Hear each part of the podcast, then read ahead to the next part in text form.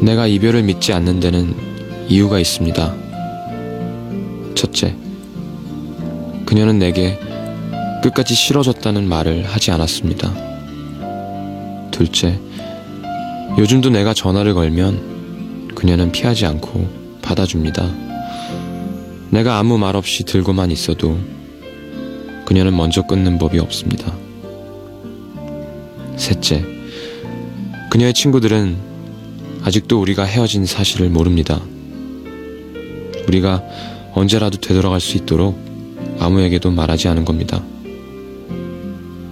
넷째, 그녀는 헤어지기 한 달 전에 내게 카메라를 선물했고, 우린 함께 사진을 찍었습니다. 내 앞에 놓인 이 사진 속에서 그녀는 환하게 웃고 있습니다. 헤어짐을 준비하고 있는 사람이었다면 이렇게 웃을 수는 없을 겁니다.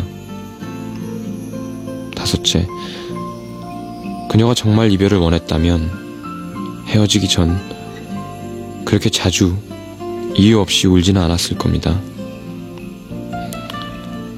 내겐 이렇게 그녀가 이별을 원하지 않았다는 증거가 다섯 개나 있습니다. 그녀는 그냥 화를 내고 있는 것 뿐입니다. 그녀는 곧 돌아올 겁니다.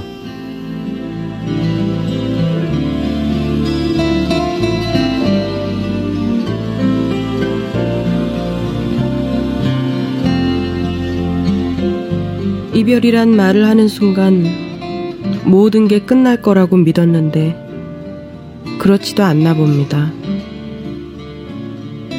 아직도 해야 할 일이 많이 남아있네요. 우선은 깨끗이 비우는 일. 핸드폰에, 다이어리에 태연하게 남아있는 사진을 떼어내는 일. 그 속에서 웃고 있는 모습들을 외면하고 찢어버리는 일.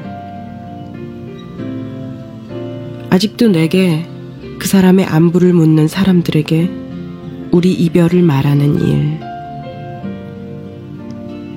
다들 많이 놀라겠지만 그래도 당황하지 않고 담담하게 말해주는 일.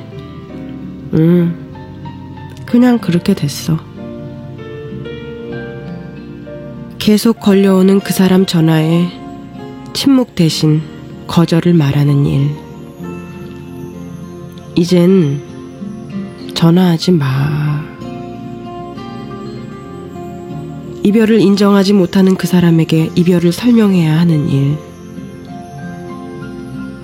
우린 싸우고 있는 게 아니라 헤어진 거야.